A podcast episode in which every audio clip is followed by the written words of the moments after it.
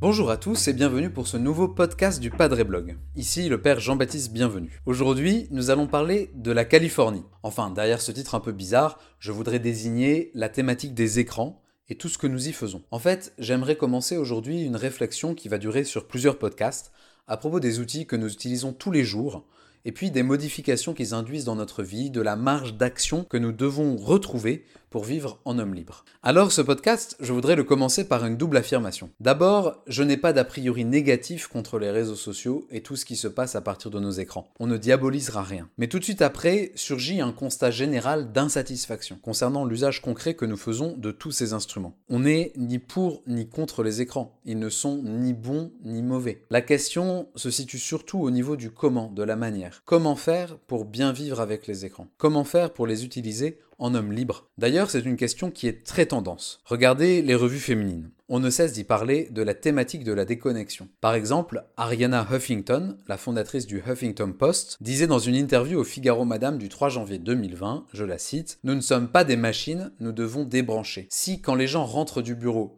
ils passent deux heures à jouer sur leur téléphone ou à faire défiler Instagram, c'est fichu. Fin de citation. Alors vous allez me dire, on n'a pas besoin du Padre Blog pour lire Vogue ou le Figaro Madame. C'est vrai. Mais je note que dans toutes ces invitations à revisiter notre rapport aux écrans, il s'agit surtout de grandes généralités. On présente souvent de grands et beaux principes, et comme c'est difficile ensuite de les faire passer de la sphère des idées, aux applications concrètes. Et ça se transforme en une pression psychologique supplémentaire. On se dit, je devrais mieux gérer les écrans, mais je n'y arrive pas. Et donc, à la fin, c'est encore la Californie qui gagne. Eh bien, je suis persuadé que nous allons trouver dans le trésor de l'anthropologie chrétienne des ressources pour aboutir à quelque chose de concret et de réalisable. Permettez-moi quand même de commencer par une généralité. Il s'agit de cette phrase bien célèbre, un peu caricaturale, qui dit si c'est gratuit, c'est vous le produit. Effectivement, la plupart des applications que nous utilisons sont gratuites. Et pourtant, ces produits provoquent en nous des symptômes qu'on peut comparer à ce que nous vivons à travers le marketing habituel, celui pour lequel à la fin on paye, on paye le produit qu'on achète. Dans les deux cas, on peut être impatient de trouver de la nouveauté, on peut être frustré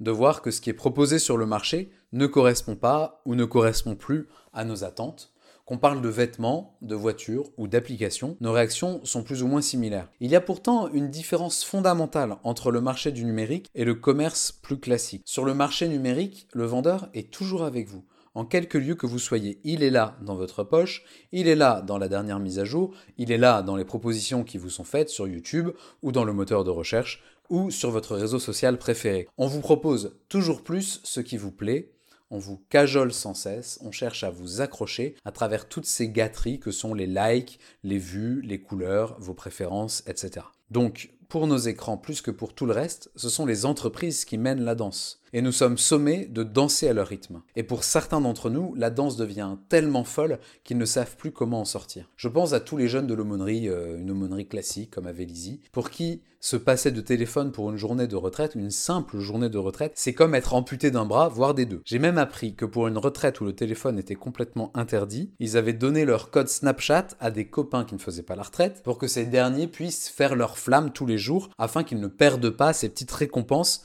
qui sont acquises à coup de fidélité et de plusieurs centaines de jours de fidélité continue. Bref, si c'est gratuit, c'est bien nous le produit, et à la fin, c'est la Californie qui gagne, et notre liberté qui en prend un sacré coup. Je suis quasiment sûr que si on avait cette discussion là maintenant tout de suite avec le PDG de Google ou celui de Twitter, il nous dirait qu'ils ne se voient pas comme des entreprises banales dont un des buts est de maximiser leurs profits en vendant leurs services ou leurs produits. Il nous dirait plutôt qu'ils remplissent une mission au service du monde et de son épanouissement. Sur le site institutionnel de Facebook, on peut lire par exemple Notre mission, donner à tous la possibilité de créer une communauté et de rapprocher le monde entier.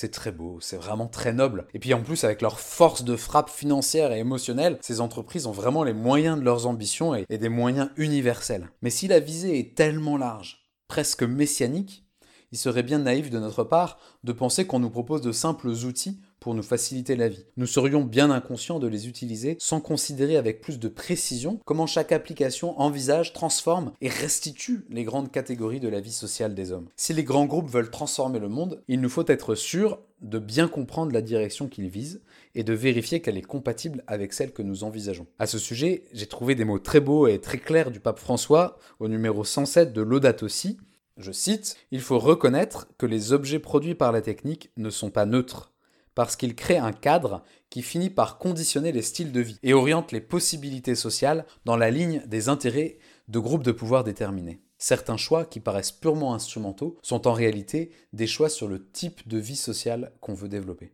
L'enjeu, c'est donc de quitter notre optimisme un peu béat pour nous demander comment les applications que nous utilisons chaque jour influencent les grands axes qui nous permettent de nous situer dans notre humanité. Et moi, je vois un peu comme dans un repère spatial, trois grandes directions, trois grands axes, X, Y, Z, que j'appelle la relation, l'espace et le temps.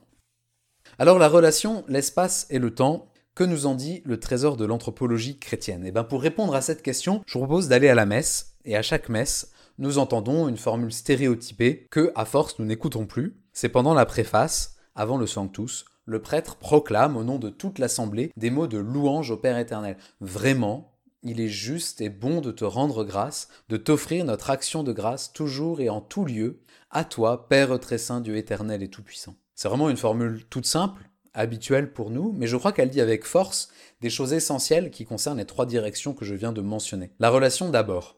La relation comme catégorie primordiale, qui décrit Dieu et qui décrit l'homme. Dieu est Père, Fils et Saint-Esprit, et cette communion de relations, qui est la définition de l'amour, c'est la finalité de notre humanité. Alors, Facebook a complètement raison en disant qu'il faut donner à tous la possibilité de créer une communauté. Mais ces communautés, elles doivent viser à devenir de réelles communions d'amour ouvertes sur plus qu'elles-mêmes, et non pas simplement des cercles virtuels clos sur une affinité.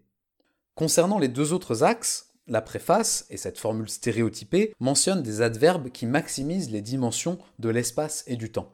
Vous voyez, ça n'est plus ici et maintenant, ou bien hier et là-bas, mais bien toujours et partout, en tout temps et en tout lieu. Donc, le marqueur de l'absolutisation est réservé à Dieu. Il est le seul saint.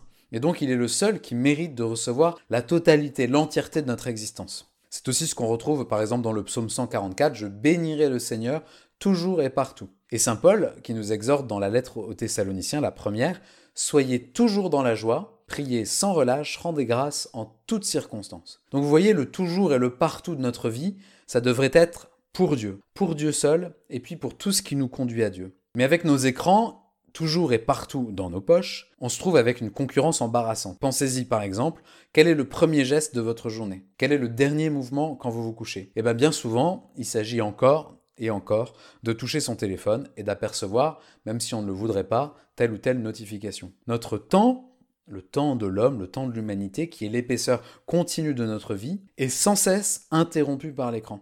Le temps de l'homme, le temps de ma vie devient événement ponctuel, sans passé ni futur. Il devient l'instant pur déraciné. Notre temps continu devient une interruption sans cesse répétée. Alors nous nous pencherons dans un prochain podcast sur ce qu'on pourrait appeler les armes de distraction massive. Voilà, il faudra qu'on trouve des astuces concrètes pour que le temps de notre vie soit encore le temps de Dieu, un temps long, un temps de croissance. Et de la même manière, la notion d'espace, eh bien, elle est profondément altérée par les écrans puisqu'il n'y a plus de fil, que tout est wireless, que tout est toujours disponible, ici ou là, partout. Or, l'espace du monde, l'espace de notre monde, de mon monde, se construit et s'organise pour chacun d'entre nous à partir de lieux privilégiés dans lesquels nous aimons demeurer, nous reposer, nous restaurer. Nous pouvons partir à la découverte de l'inconnu, nous pouvons déployer tous les talents de notre vie, partir à l'aventure, à la condition que notre base soit stable et solide. Or, partout, même dans les lieux les plus reculés de notre vie, je pense par exemple